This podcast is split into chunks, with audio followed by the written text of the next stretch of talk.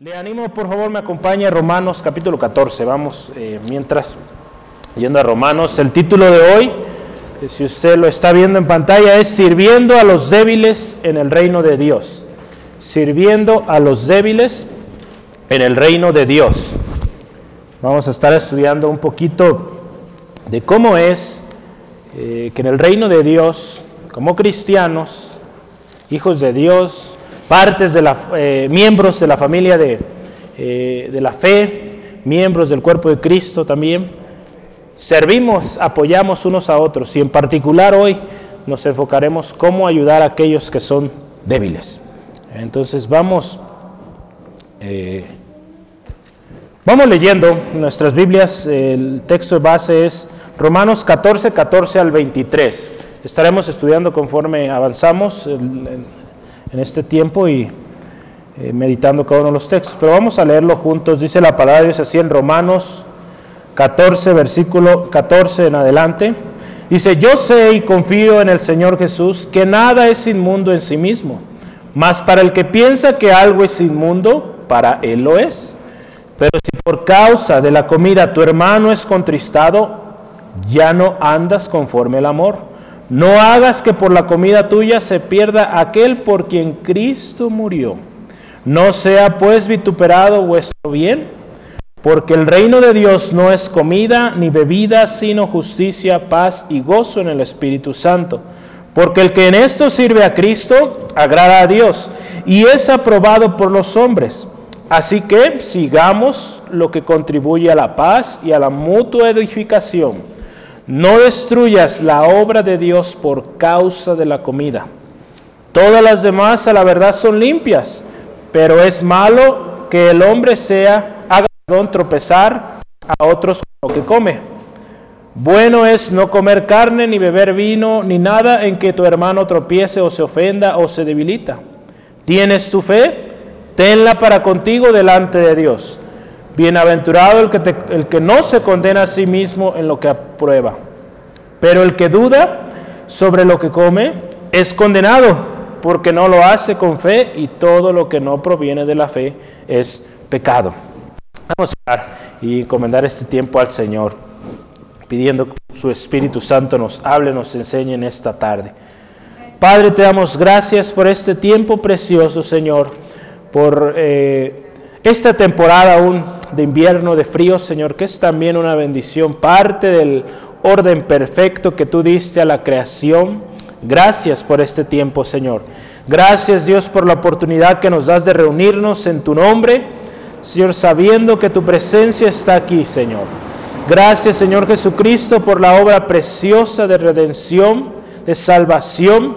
Señor, que a través de esa salvación vinimos a la verdad, vinimos a conocer Espíritu Santo vine a nuestras vidas y nos revela todas las cosas. Te rogamos, Señor, hables a nuestro corazón este día a través de este estudio bíblico, que cada anunciado que hoy se pronuncia sea palabra tuya, Señor, no palabra de hombre. Señor, si no sea tu Espíritu Santo enseñándonos el día de hoy. Gracias, Dios, por nuestros hermanos y hermanas. Estarán en casa, Señor Háblale, Señor, ministra, Señor, toda distracción, Señor, la atamos y la echamos fuera en el nombre de Cristo Jesús. Gracias te damos. Amén, amén. Gloria a Dios. La semana pasada no tuvimos estudio, pero hace varias semanas, hace yo creo tres semanas, que estudiamos con nuestro hermano Esteban, hablábamos de las señales de una vida madura. Estudiamos de los versículos 1 al, al 13, estuvimos eh, meditando la palabra ahí en Romanos 14. Hoy es, eh, y usted va, a notarlo, es continuidad de lo que ya estudiábamos. Eh, el hermano nos explicaba a la luz de la palabra cómo tratar a un débil. Una de las cosas que yo anotaba y me, me llama mucha atención, cómo tratar al débil, estar en comunión con ellos, no aislarlos, ¿verdad? Aquellos que son débiles, pues estar con ellos, acercándonos, estando en comunión.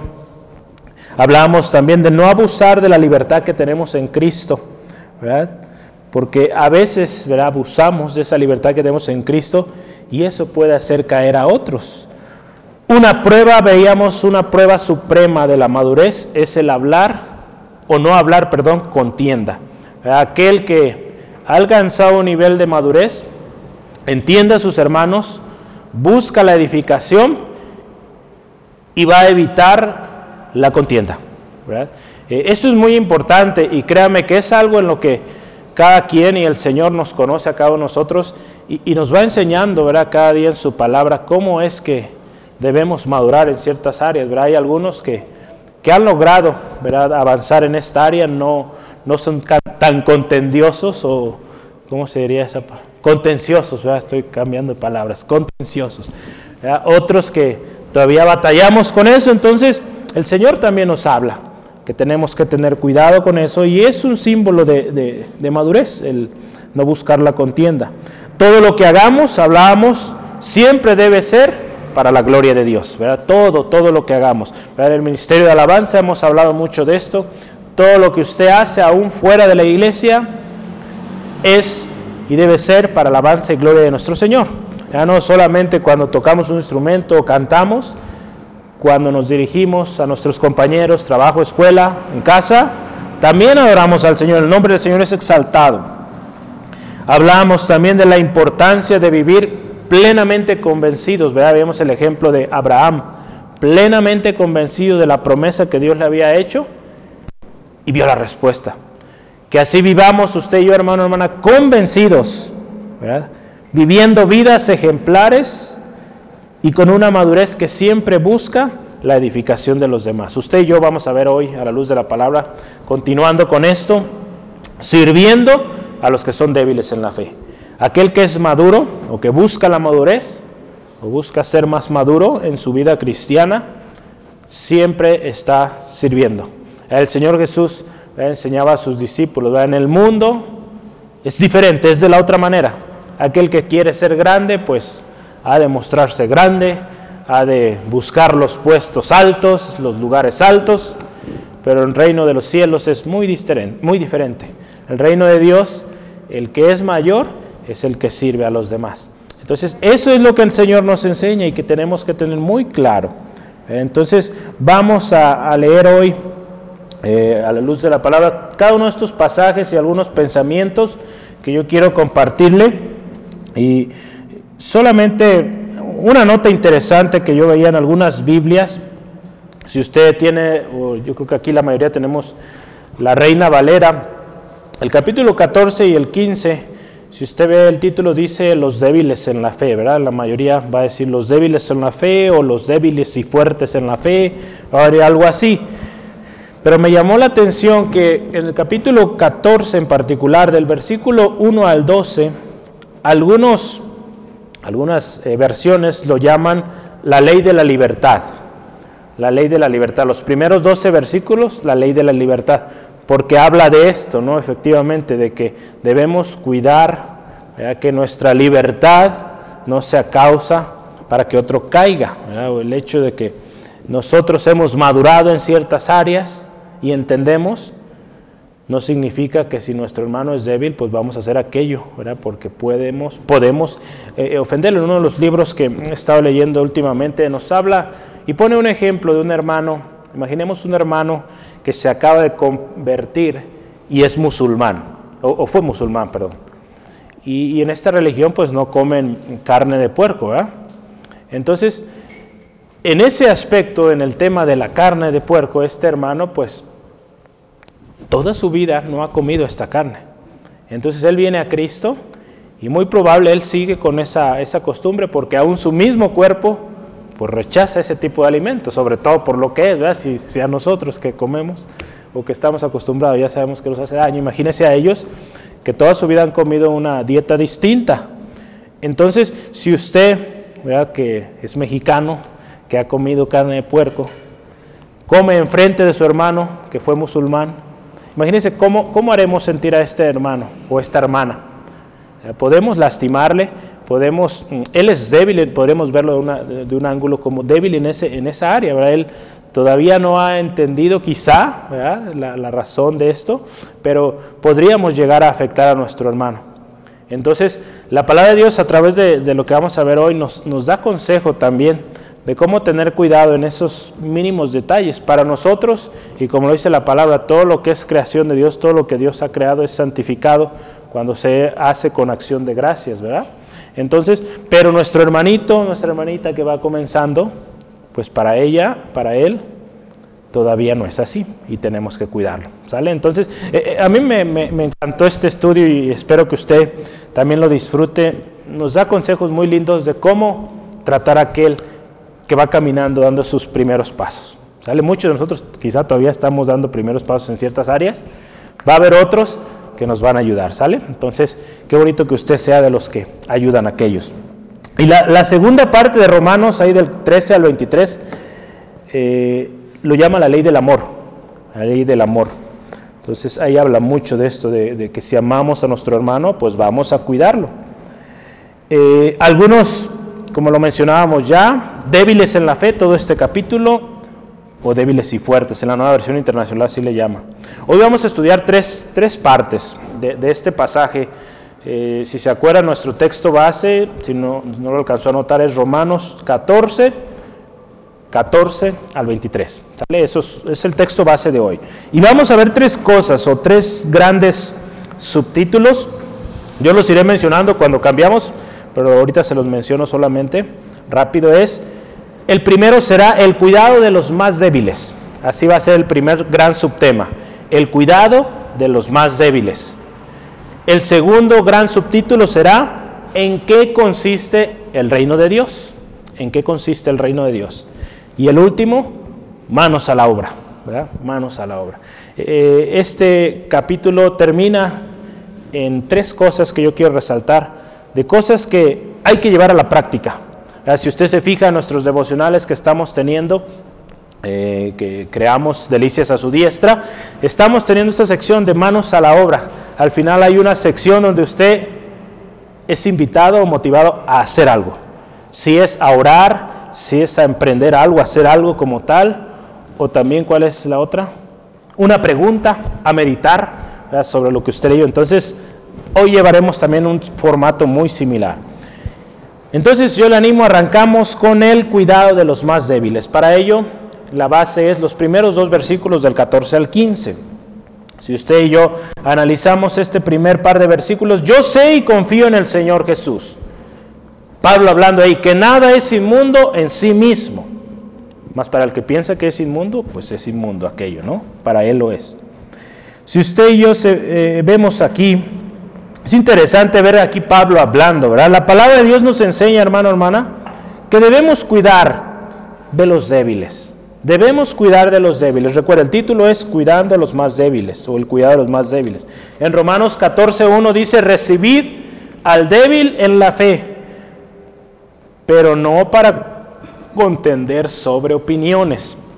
Eh, muchas veces hemos hablado de esto, ¿no? Cuántas veces se habla mucho cosas sin sentido, cosas que para nada edifican, que al contrario confunden y que para nada contribuyen para nuestra salvación, ¿verdad? Hay muchos temas, yo creo que usted lo ha escuchado, varias veces he puesto muchos ejemplos, usted ya lo sabe. Entonces, hay cosas que el Señor nos dice aquí, ¿verdad? No, no vale la pena discutir sobre estas cosas. Y, eh, con respecto a los débiles, la palabra de Dios nos dice, recibid al débil en la fe, recibidlo. En Mateo 18, 6 eh, también nos habla el Señor Jesús de cuidar a los pequeños. Si usted y yo lo leemos en Mateo 18, versículo 6, dice, y cualquiera que haga tropezar alguno de estos pequeños que cree en mí, Fíjese, tremendo. Mejor le fuera que se colgase al cuello una piedra de molino de asno y que se hundiese en lo profundo de la mar. Aquí está hablando eh, Jesús de los pequeños, ¿verdad? Poco antes toma un niño en sus brazos y, muchos dirán, pues habla de los niños, pero también aquí lo podemos ver, habla de aquellos niños también quizá en la fe o aquellos débiles o aquellos que muchas veces son menospreciados quizá por su cultura, por su manera de vestir, por su manera de hablar. ¿Cuántas cosas, verdad, que son razón de menosprecio hoy en estos días? Y que tenemos que tener cuidado, hermano, hermana. Vivimos en, un país, ¿verdad? Eh, inevitablemente de todo nos burlamos y tenemos que tener cuidado de ello. y tenemos que tratar con esas áreas. Todos sacamos chistes, si usted se fija, cualquier palabra que dice nuestro presidente, luego, luego a, a poco momento ya hay una serie de chistes, bromas sobre ello y tenemos que tener cuidado. Y la palabra de Dios nos exhorta a ello. Cuidemos de los más débiles, los pequeños. Con respecto a aquellos que se consideran estar fuertes, si consideramos débil y ahora el fuerte, al fuerte también le dice, si crees estar fuerte, si crees estar firme, pues mira que no caigas, ¿verdad? Primera de Corintios 10, 12. Le dice, si estás fuerte, pues cuídate y cuida a los débiles en la fe, ¿verdad? Como nuestro texto lo dice. Recibe a los débiles, recíbelos en el capítulo 15 de Romanos, también nos habla de eso de los fuertes. Fíjese, esto lo estaremos estudiando con más detalle la próxima semana con nuestro hermano Esteban, pero yo solo quiero leerle estos dos versículos. Versículo 1 y 2 de Romanos 15 dice, así que los que somos fuertes, vea esto, debemos soportar las flaquezas de los débiles y no agradarnos a nosotros mismos. Cada uno de nosotros agrade a su prójimo en lo que es bueno para edificación. Para edificación. Somos llamados a esto, hermano, hermana. Yo creo que usted recuerda y hemos leído este pasaje en 1 Corintios 12, 27. Eh, todo el capítulo habla de esto, pero hablamos de que somos un cuerpo en Cristo.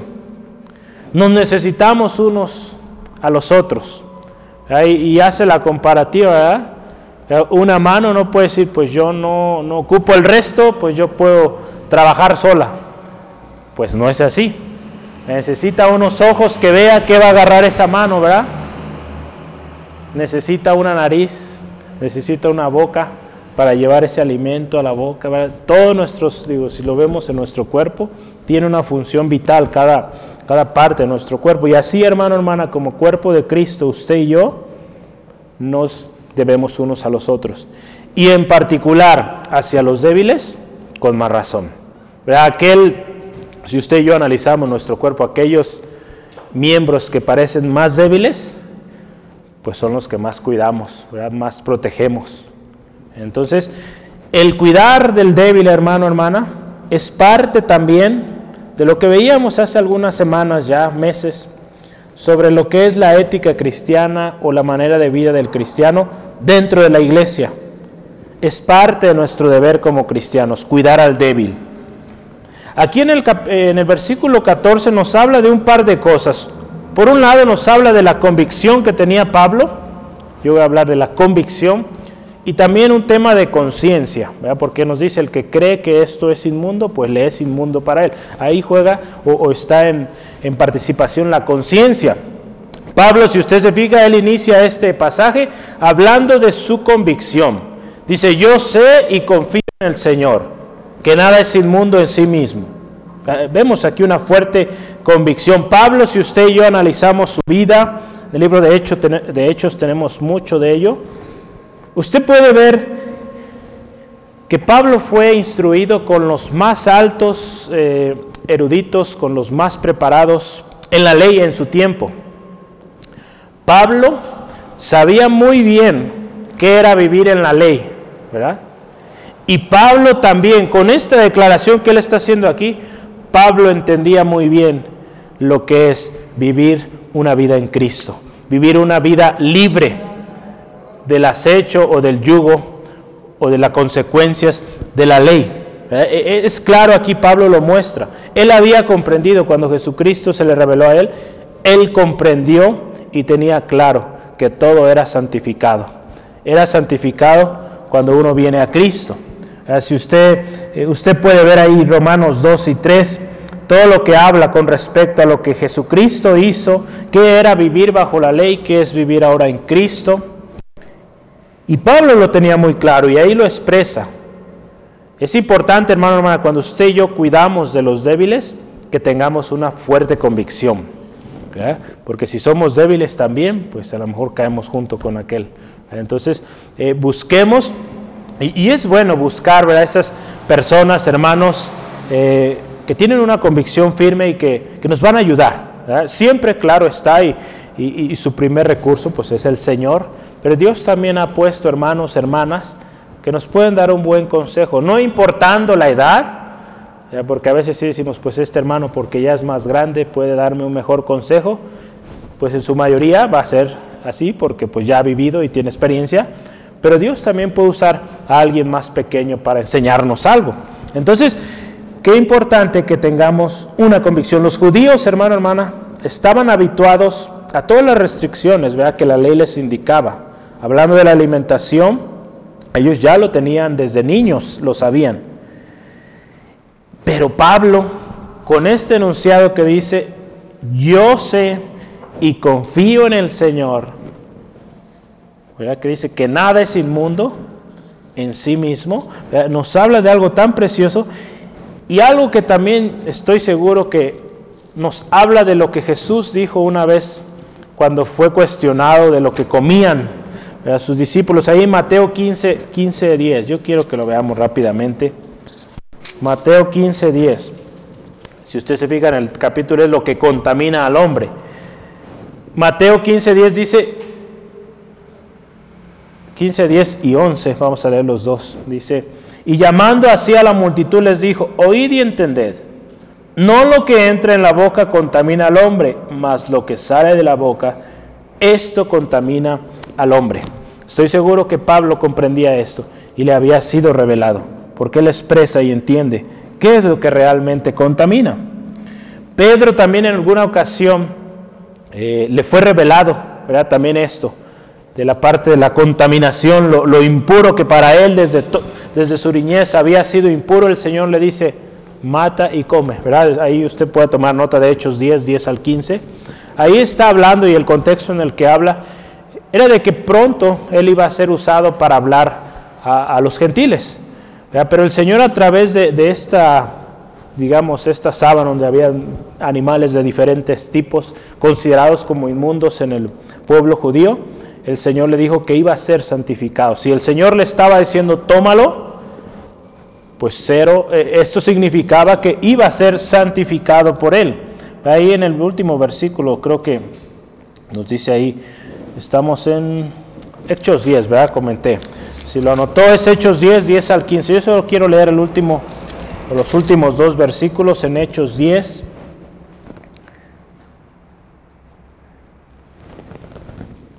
En el versículo 14, vamos a leerlo, dice, después de que Pedro ve descender del cielo este, esta sábana con, dice ahí la palabra, con eh, cuádruples terrestres, reptiles y aves del, aves del cielo, cosas que para el judío eran cosas inmundas. La respuesta de Pedro fue eso, dijo, Señor, no, no, no comeré, ¿verdad? Porque Dios le dice, levántate y mata y come. Y le dice, no, porque ninguna cosa común o inmunda he comido jamás, ¿verdad? Desde niño. Entonces volvió la voz a él la segunda vez y le dijo así, lo que Dios limpió, no lo llames tú común. Entonces Pablo tenía claro esto. Pablo tenía una convicción y esta convicción era señal de madurez. ¿verdad? La semana pasada ya hablábamos, eh, bueno, hace algunas semanas hablamos de esto, señales de la madurez. Pablo era un hombre maduro y Pablo tenía una convicción firme con respecto a lo que realmente era impuro. ¿verdad? Entonces, ¿Dónde entra aquí también la conciencia? Aquí tenemos en, el mismo versículo 14 habla lo siguiente, en la segunda parte dice, más para el que piensa que algo es inmundo, para él lo es. Aquí está y entra en juego la conciencia. Hace algunos meses hablamos por causa de la conciencia, estudiamos con respecto al tema de los tributos, de los impuestos, eh, como por causa de la conciencia lo hacemos. El tema de la comida también es algo que tenemos que tener cuidado y si nuestra conciencia nos dice no o es débil con este respecto, es mejor evitar aquello. Si nuestra conciencia es débil, esto puede causar que lo que comamos sea impuro para nosotros, aun cuando a otros no es impuro. Pero si nuestra conciencia es débil en ese particular eh, asunto de tal comida, pues puede llegar a ser inmundo para nosotros, porque nuestra conciencia no es o no ha sido liberada del todo en esa área. Veíamos hace rato el ejemplo de nuestro hermano o hermana musulmán que se ha convertido a Cristo. Entonces tenemos que cuidar de ello y tenemos que eh, pues cuidar a aquellos que son débiles también. Como fuertes o cristianos de firme convicción, hermano, hermana, tenemos que cuidar a los débiles. ¿Sí? Estamos hablando de cuidar a los débiles. Como cristianos de firme convicción, si usted cree estar firme, mire que no caiga y cuide a los débiles. En 1 Corintios 8, 7 al 11 también nos habla de esto similar. 1 Corintios 8, 7 al 11 dice así la palabra del Señor.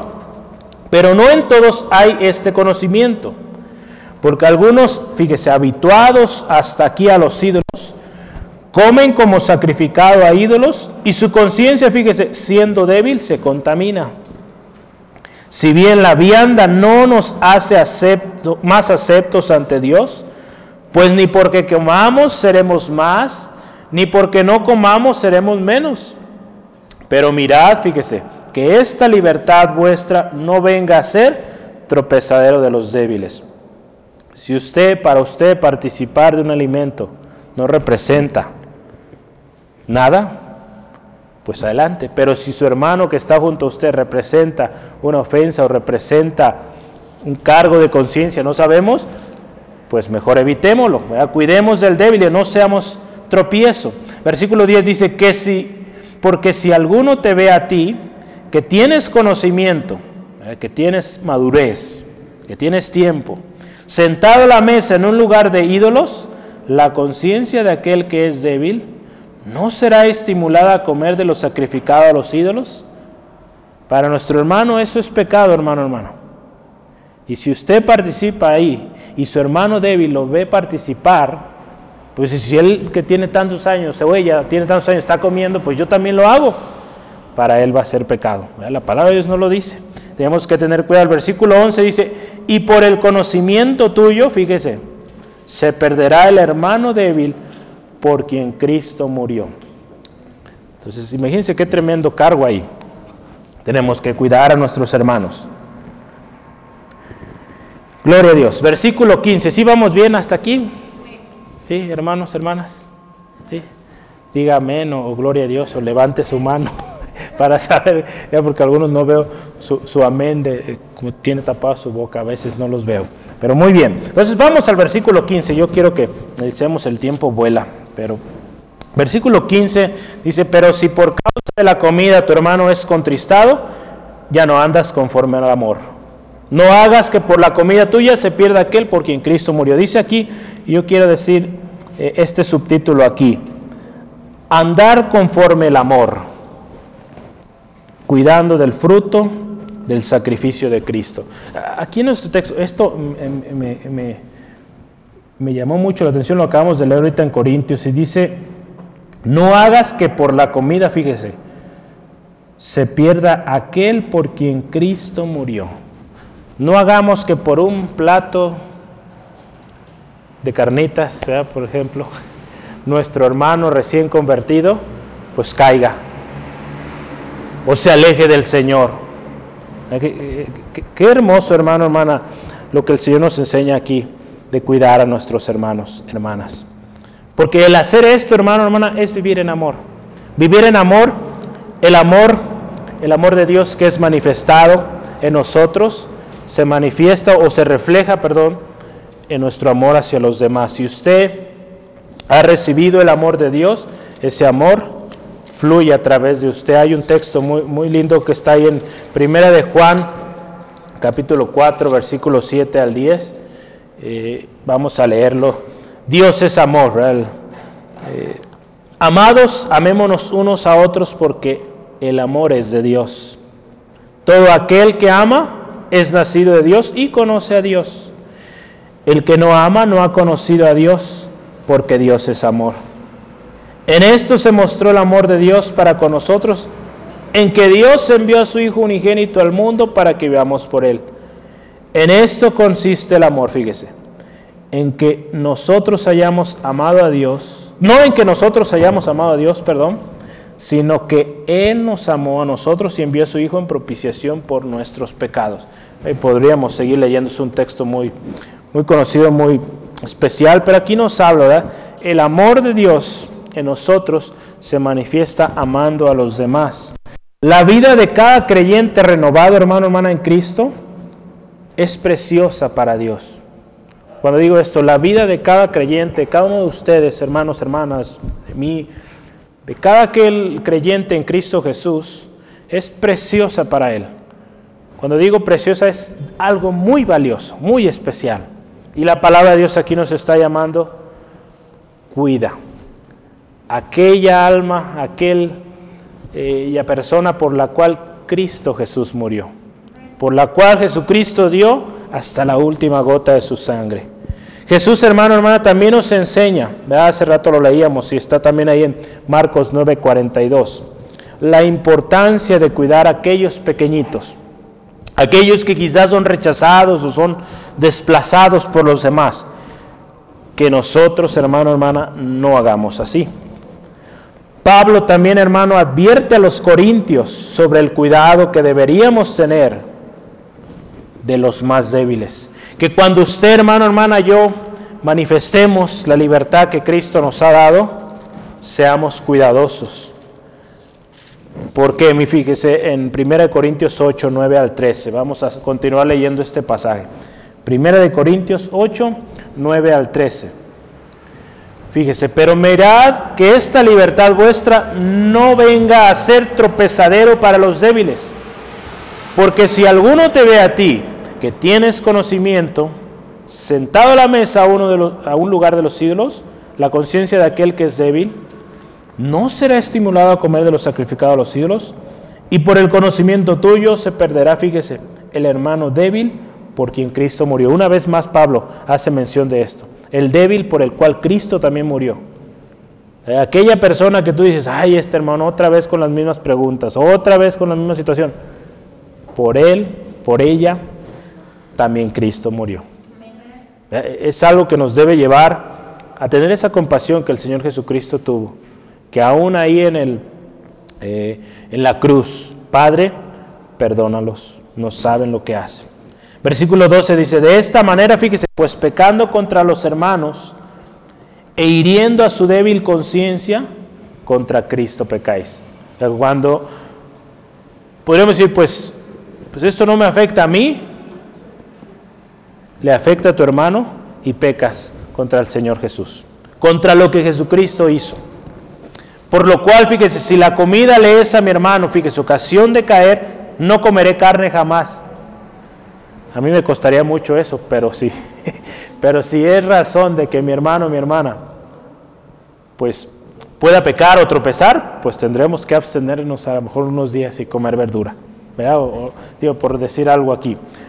Dice, para no poner tropiezo a mi hermano. Entonces tengamos cuidado, ¿verdad? Qué, qué, qué bendición, hermano. El precio de un alma redimida fue el más alto, hermano, hermano. Es imposible de pagar con toda la riqueza del mundo y aún si hubiera en otros planetas, como dicen, es imposible pagar el precio de esas almas por las cuales Cristo dio su vida. Cuidémosla. No menospreciemos el fruto de su aflicción. No menospreciemos aquellos por los cuales Cristo también murió. Si murió por mí, también murió por mi hermano mi hermana. Amén. Entonces cuidémoslos con mucho amor, con mucha paciencia. ¿verdad? Siguiente gran suprema es en qué consiste el reino de Dios. Voy a empezar un poquito más rápido, pero eh, recuerde el título central es sirviendo a los débiles en el reino de Dios. Entonces ya hablamos de nuestra responsabilidad de cuidar a los más débiles. Ahora vamos a ver en qué consiste el reino de Dios. Versículo 16 al 18 vamos a, considerarlos para esta parte. ¿En qué consiste el reino de Dios? Cuando Jesús inició su ministerio después de ser eh, bautizado, empezando a llamar a sus primeros discípulos, usted lo puede ver ahí en Mateo 4:17, dice, arrepentíos, porque el reino de los cielos se ha acercado. Cuando Jesucristo vino, vino con este mensaje. Este reino, hermano, hermana, del cual Jesús anunciaba y del cual nosotros seguimos anunciando, es un reino donde aquel que quiere ser más grande o quiere ser grande es el que sirve. Vea Mateo 20, 26, Jesús enseñando a sus discípulos. Es un reino muy distinto al reino o a los reinos de este mundo. Muy diferente a los reinos o a los gobiernos de este mundo, donde reina la injusticia, donde reina la discordia, las avaricias, los pleitos y toda clase de mal. El reino de los cielos es muy diferente a este. El reino de Dios consiste en algo muy hermoso y usted lo tiene ahí en su Biblia en Romanos capítulo 14, versículo 16 y 17. Dice, el reino de Dios consiste en justicia, paz, gozo en el Espíritu Santo. ¿Ven qué hermoso es esto? Esto es eh, tan especial que es muy diferente a lo que el mundo vive, a lo que los reinos del mundo han o manifiestan. Hay algo muy, muy especial aquí en el versículo 16 que yo no quiero saltarlo, solo quiero, quería empezar en qué consiste el reino de Dios. Vamos a profundizar más en ello, pero antes de ahí viene un versículo ahí antes, el versículo 16 dice, perdón, no sea pues vituperado vuestro bien. ¿Qué es esto? No sea pues vituperado vuestro bien. Yo consulté la versión, la nueva versión internacional en este, en este pasaje y dice así, fíjese, en una palabra, no den lugar a que se hable mal del bien que ustedes practican. Cuando nos dice esto nos habla que nuestras acciones, o nuestras palabras también quizá, o lo que comemos, no sean razón, hermano, hermana, para lo que decimos ser, que decimos ser cristianos, seguidores del Señor, hijos de Dios, sea menospreciado o se hable mal. ¿Cuántas veces por lo que comemos el nombre de nuestro Señor, pues es, es bueno, hablan mal de aquellos que somos hijos de Dios? Qué tremendo, hermano. Como cristianos tenemos que vivir vidas de ejemplo dentro y fuera de la iglesia. Ya lo veíamos hace algunas semanas en Romanos 12 y 13, los, eh, los deberes cristianos. Tenemos que vivir vidas de ejemplo, de guardar el testimonio. La comida es un ejemplo de algo que puede causar mal testimonio. El abuso de ciertos alimentos puede llegar a causar mal testimonio, que hablen mal de los cristianos. Eh, es triste escuchar a veces, y a veces suena a risa, ¿verdad? Aquello, pero pues analizándolo, si es de vergüenza, va a decir, no, esos cristianos, ¿cómo comen? No toman, pero ah, ¿cómo comen? ¿verdad? Muchos dicen así. Pues qué tremendo, ¿verdad? Que no sea razón, hermano, hermana, nuestra, nuestras palabras, nuestras acciones, de que el nombre de nuestro Señor pues sea ofendido, o también el nombre de nuestros hermanos o lo que creemos sea ofendido. Pablo, si usted se fija, y en repetidas ocasiones, aquí lo vemos en este pasaje, anima a guardar el testimonio. Y algo tan interesante, aquí está hablando de los débiles en la fe, está hablando de guardar el testimonio también dentro de la misma iglesia. Digo, afuera es lógico, tenemos que guardarlo, pero también dentro de la misma iglesia debemos de guardar el testimonio. Pablo ahí en 1 Timoteo 4:12 le dice, sé ejemplo a los creyentes, ¿verdad? ese precioso texto lo tenemos ahí. Eh, y es esto, tenemos que guardar el testimonio. Hablamos, el reino de Dios consiste en justicia, paz y gozo en el Espíritu Santo. Si usted se fija en el texto aquí que tenemos, versículo 17, eh, dice que el reino de Dios no consiste en comida ni bebida. En otras palabras, el reino de Dios no consiste en discusiones, opiniones o prohibiciones con respecto a la comida. Definitivamente eso no te salva el hecho de comer o no comer algo, ¿verdad? Claro, ya vimos la parte de la conciencia, ¿verdad? Pero aquí el Señor nos está hablando hoy, Espíritu Santo hablándonos en qué consiste el reino de Dios. Justicia, paz y gozo. Y algo esencial, el Espíritu Santo, en el Espíritu Santo.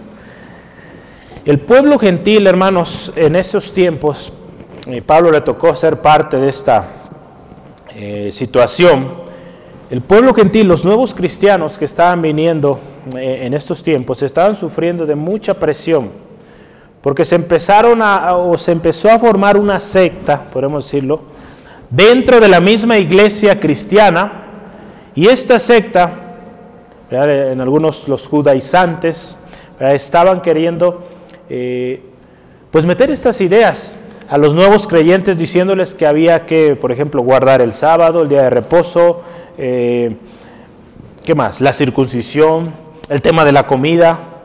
Estaban sufriendo demasiada presión por este tipo de, de prácticas que como lo vemos aquí, no son parte de lo que es el reino de Dios. Entonces en Hechos capítulo 15, 19 al 20, usted puede ver a la historia completa del capítulo 15 de Hechos. Yo le animo, la lea, está muy, muy interesante. Cómo llegaron a esto y es el famoso concilio en Jerusalén. Tuvieron que llegar a esto, se tuvo que hacer algo porque estaba empezando a afectar en las diferentes iglesias, en los diferentes lugares. Estas personas que estaban trayendo esta doctrina de que había que cumplir la ley. Entonces se tuvo que llegar a una determinación y Pedro, guiado por el Espíritu Santo, les indica qué es lo que sí deberían prohibir, ¿no? Ellas habla ¿verdad? de no, la, parte de la sangre, lo ahogado, que se abstuvieran de la fornicación, de lo sacrificado a los ídolos. Entonces, se tuvo que llegar a, una, a un punto de, ¿sabes qué? Necesitamos eh, los fuertes, los de convicción, decir, así son las cosas, ¿sale? Ayudando a los débiles, porque los débiles estaban viendo tambaleados con estas cosas. Qué, qué, importante esto. Y a lo largo de la historia usted puede ver, mm, algún día tendremos la oportunidad de estudiar los diferentes concilios que ha habido a lo largo de la historia de la iglesia cristiana. Y, es tan hermoso cómo o por qué surgió esto, ¿no? Porque comenzaron a surgir corrientes filosóficas, eh, dogmáticas, que estaban comenzando a afectar a aquellos débiles. Entonces aquellos de fuerte convicción, que conocían, llenos del Espíritu Santo, se juntaban y decían, ¿sabe qué? Vamos hablando lo que dice la palabra de Dios, pidiendo al Espíritu Santo nos guíe. Y es algo tan hermoso que el Señor nos guía hoy también a tener cuidado, hermano, hermana, y que sepamos en qué consiste el reino de Dios. Algo muy importante aquí vemos es que esto de la justicia, la paz y el gozo son parte del fruto del Espíritu Santo. Si el fruto del Espíritu Santo está en nosotros, el fruto que viene ahí en Gálatas 5, 22 al 23, el fruto del Espíritu que es...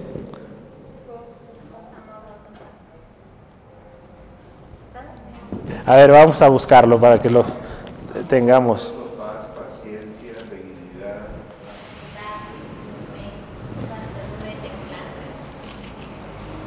Vamos a leerlo para tenerlo todos bien. Eh, Gálatas 5, 22 al 23. algunos empiezan en, amor, otros en gozo, otros en paciencia. Entonces vamos a, a, ponernos de acuerdo. el concilio de centro de ángulo. A ver si creen. Gálatas 5, 22 al 23, ¿verdad? Vamos a leerlo. Es el fruto del Espíritu. Más el fruto del Espíritu es amor, gozo, paz, paciencia, benignidad bondad, fe, mansedumbre, templanza, contra cuáles cosas las no hay ley. Entonces, eso es, y en eso consiste el reino de Dios, en el fruto del Espíritu manifiesto en nuestras vidas. Ahí está la justicia, el gozo y la paz. Y algo muy importante, estamos hablando, acuérdense, en qué consiste el reino de Dios. Ya hablamos de guardar testimonio, número uno, la justicia, la paz y el gozo en el Espíritu Santo. Y este es muy importante, servir. Servir a Cristo siempre es primero. Y cuando usted sirve a Cristo, sirve a los demás. Nuestro servicio a Dios, hermano, hermana, créalo, en el versículo 18. ¿Por qué me adelanté yo ahí? Sí, versículo 18. El versículo 18 también, es parte de lo que ya llevábamos hace rato. Le dije que este gran subtema es hasta el 18. ¿eh? Porque el que en esto, en lo que acabamos de hablar, en la justicia, en la paz y el gozo, sirve a Cristo, agrada a Dios y es aprobado por los hombres. Todo lo que usted y yo, hermano, hermana, hacemos, tiene recompensa. Amén. La palabra de Dios dice ahí en 1 Corintios 15, 58, que nada de lo que hacemos para el Señor es en vano. Y Dios nos está llamando aquí a servir en justicia, paz y gozo, que son parte del fruto del Espíritu.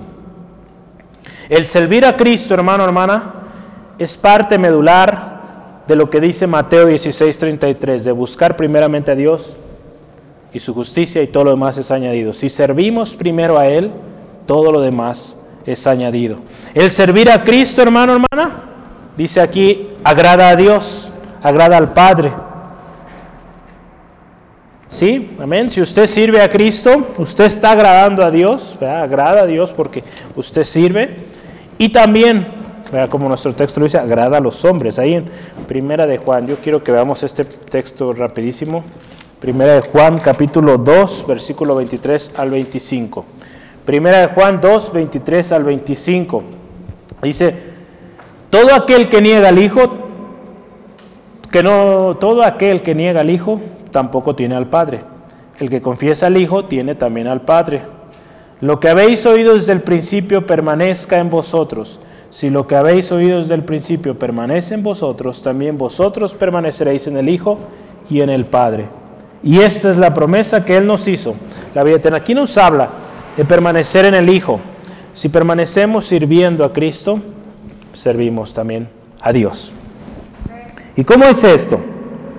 El servir a Cristo, hermano, hermana, se manifiesta sirviendo a nuestros hermanos, a nuestras hermanas. El reino de Dios entonces consiste en servir por amor. ¿Eh? Si, si, lo podemos resumir en esto. El reino de Dios consiste en servir por amor. Gálatas 5:13. Por tiempo ya no alcanzamos a ver, pero servir los unos a los otros por amor. El reino de los cielos o el reino de Dios consiste, número dos, el mayor sirve a los demás. Mateo 23, 11. Número 4. El reino de Dios consiste en no cansarse de hacer el bien, en especial a los de la familia de la fe. Gálatas 6, 9 al 10. Ahí en la familia de fe están incluidos los débiles. Y número 4. El reino de Dios consiste en una vida de servicio. Una vida de servicio.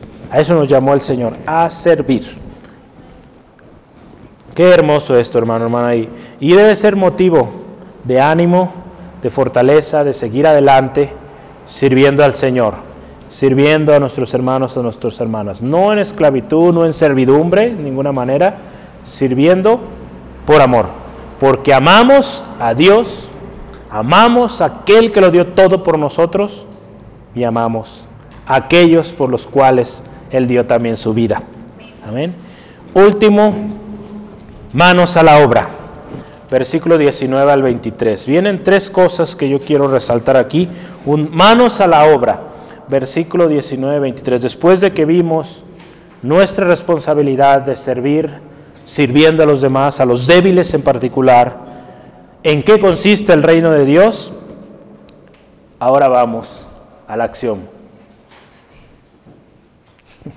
Amén, gloria a Dios. Vamos y lo primero que yo quiero que notemos aquí es, sigamos lo que contribuye a la paz y a la mutua edificación. Esa es la primera cosa que yo quiero que note, está en el versículo 19. Sigamos lo que contribuye a la paz y a la mutua edificación. Como cuerpo de Cristo bien conformado, nos servimos unos a otros. Ya lo hemos visto en Romanos 12.5, lo estudiado. Miembros los unos de los otros nos servimos, nos edificamos. Como miembros de un solo cuerpo, también buscamos la paz. quiero que leamos Romanos 12, 18. Romanos 12, versículo 18 dice, si es posible, fíjese, en cuanto dependa de vosotros, estad en paz con todos. Como miembros del cuerpo de Cristo buscamos la paz en todo momento, dentro y fuera de la iglesia. Hermano, hermana, Dios nos ha dado dones y ministerios, ¿verdad? Y estos dones y ministerios son para la edificación de la misma iglesia. Entonces, acuérdense, estamos viendo lo que contribuye a la paz, siempre buscar la paz, seguir la paz con todos, y la mutua edificación. Como cuerpo de Cristo nos edificamos mutuamente. Dios nos ha dado dones, ministerios, habilidades tan especiales que sirven para el mismo cuerpo de Cristo. Ahí en Romanos 15, 2 nos habla de los fuertes que son para edificación. Todo lo que usted y yo, hermano, hermana, hagamos, sea siempre, fíjese, con amor.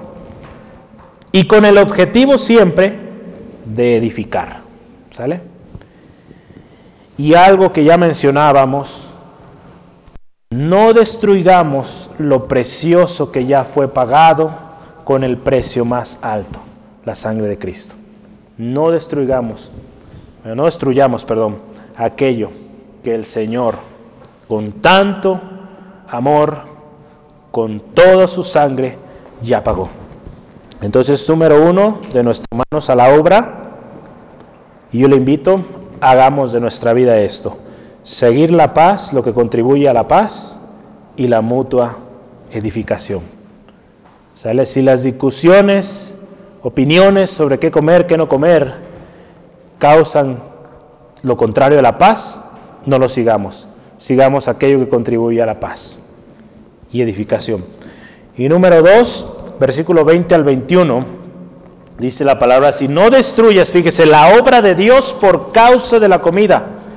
Todas las cosas a la verdad son limpias, pero es malo que el hombre haga tropezar a otros con lo que coma. Bueno es no comer carne, ni beber vino, ni nada en que tu hermano tropiece o se ofenda o se debilite. ¿Sale? Entonces, número dos ahí en las manos a la obra. No destruyas la obra de Dios por causa de la comida. No destruyas la obra de Dios por causa de la comida.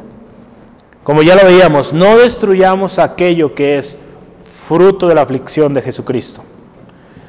Todo lo que Dios ha creado, ya lo hemos leído, hace rato lo leíamos y Pablo se lo dice a Timoteo en Timoteo 4:4, todo lo que Dios creó es santificado, si se hace con acción de gracias.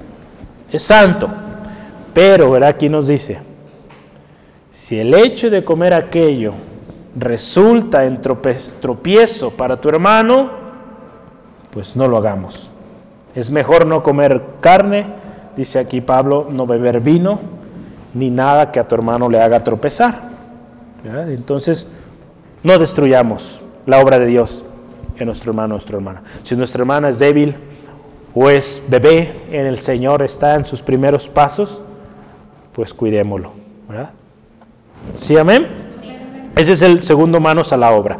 No destruir la obra de Dios por causa de la comida. ¿Sale? Y último, manos a la obra es mantén tu convicción delante de Dios. Mantén tu convicción delante de Dios. Dios la va a entender muy bien. Muchas veces queremos explicarla a otros y no nos van a entender, pero Dios sí la entiende muy bien.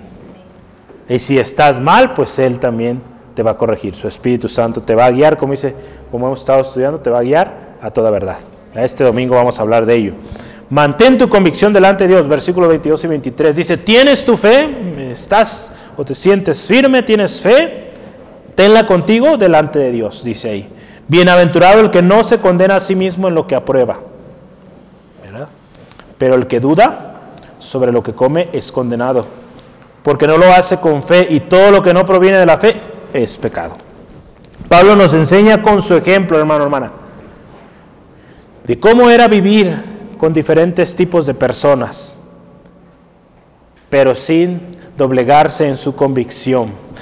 Hay un texto que lo hemos eh, mencionado algunas veces y, Pablo se lo dice a los corintios, yo quiero que lo veamos y es algo que nos nos enseña mucho, sobre todo hoy en estos días, porque cada uno de nosotros, si es en la escuela, si es en el trabajo, nos desenvolvemos con diferentes tipos de personas, diferentes círculos, podríamos ver los círculos de la sociedad. Y, Pablo nos enseña muy bien aquí cómo él vivía en, Pablo, en 1 Corintios 9, 20 al 23. Nos dice así, me he hecho a los judíos como judío, para ganar a los judíos. A los que están sujetos a la ley, aunque no estoy sujeto a la ley, como sujeto a la ley. Y para ganar a los que están a la ley. A los que están sin ley como si yo estuviera sin ley. No estando yo sin ley, sino bajo la ley de Cristo. Pablo ahí hace su aclaración. Ahí vemos. Para ganar a los que están sin ley. Fíjese, me he hecho débil a los débiles. Para ganar a los débiles. A todos me he hecho de todo. Para que de todos modos salve a algunos. Y esto hago por causa del Evangelio para hacerme copartícipe de él. Pablo nos enseña con su ejemplo esto. Con los débiles mostraba o se, asociaba con ellos. Jesucristo también, y es nuestro mayor y mejor, ejemplo, hermano, hermana. Vino como hombre, vivió entre los hombres, eh, comía ¿verdad? con publicanos, con gente considerada de, la peor, de lo peor, pero nunca pecó, hermano, hermana. Se guardó sin pecado y fue testimonio, fue ejemplo y hizo milagros en estas personas. Y tenemos ejemplo de gente que, que, Jesucristo alcanzó en esos lugares, tan precioso. Ya tenemos a Mateo, quien escribió un libro tan especial, un hombre cobrador de impuestos. Tenemos a Saqueo y a muchos más, ¿verdad? Podríamos listar varios hombres, mujeres, que Dios en su gracia salvó a través de la obra del Señor Jesucristo, que aceptaba a aquellos y mantuvo su convicción. El versículo 22 yo lo quiero leer en dos versiones, en la nueva versión internacional y en la Biblia de las Américas. En la internacional dice así, así que la convicción que tengas tú al respecto, fíjese, manténgala o manténla, perdón, como algo entre Dios y tú.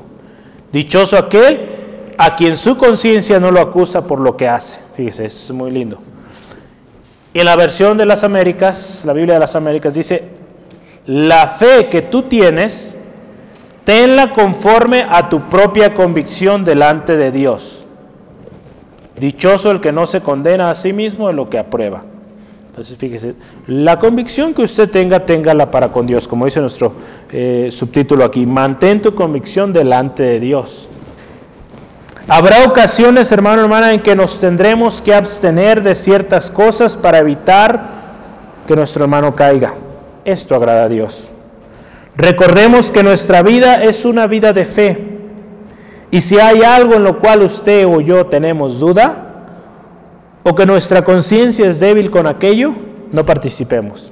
No participemos en lo cual hay duda, porque si no va a ser pecado, como lo dice nuestro texto ahí.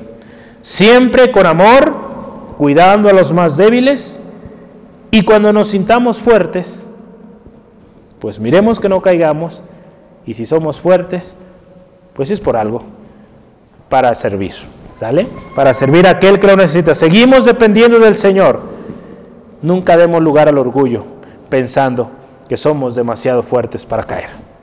Los más fuertes han caído y qué tremendo eh, han, han caído, hermano, hermano. Entonces cuidemos nuestras vidas. Yo quiero concluir con estos enunciados. Como hijos de Dios, ciudadanos del reino de Dios, y miembros del cuerpo de Cristo, servimos unos a otros por amor. Cuidemos el fruto precioso de su sangre, de su aflicción. Todo lo que hagamos y digamos con nuestros hermanos siempre sea para edificación. Guardemos el testimonio en todo tiempo, dentro y fuera de la iglesia. Evitemos conversaciones, opiniones sin sentido Vivamos la cultura del reino de Dios que consiste en justicia, gozo y paz en el Espíritu Santo. Cuidemos a los débiles y miremos por ellos. Que nuestra convicción sea sincera delante de Dios, siempre poniendo nuestra mirada en Cristo, nuestro mayor ejemplo de servicio a los pequeños. Hoy estuvimos hablando de los pequeños, los débiles. Jesucristo nos dio un tremendo ejemplo cómo tratar a los débiles, a los pequeños. Sirvamos a otros por amor. En esto consiste amar a Dios. Amén. Entonces yo le invito, ahí donde estás, cerremos nuestros ojos y demos gracias al Señor por su palabra que nos enseña hoy cómo servir, cómo cuidar a los débiles en el reino de los cielos, en el reino de Dios. Padre, te damos gracias en esta tarde por tu palabra preciosa. Tu palabra, Señor, nos enseña, Señor, y considera de vital importancia el cuidado de aquel que es más pequeño, que es más débil, de aquel que va comenzando su caminar contigo, Cristo. Ayúdanos a ser esos hombres y mujeres firmes de convicción, que hemos aprendido, Señor, que el servicio que hacemos es para ti, Señor no para los hombres. Y que al servirte a ti, Señor Jesucristo, agradamos al Padre y otros son bendecidos a través de nuestro servicio. Señor, ayúdanos a cuidar de aquel que es débil. Y cuando alguien, Señor, débil esté junto a nosotros, seamos diligentes en cuidarle y que en ocasiones, Señor, si éste representa abstenernos de un alimento o quizá de una práctica, de algo, Señor, ayúdanos a abstenernos de ellos o de aquello, para cuidar a nuestro hermano y que mi hermano, mi hermana pueda crecer. Señor, ayúdanos a mantenernos firmes hasta el final, nunca dar lugar al orgullo. Señor, porque el orgullo, Señor, tú no lo ves. Al orgulloso, tú no lo ves de cerca.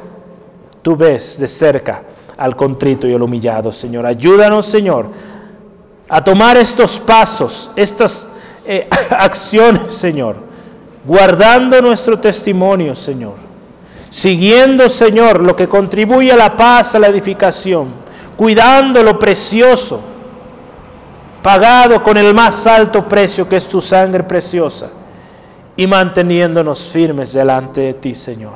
Gracias, Dios, porque hoy nos has enseñado algo tan especial y precioso, Señor.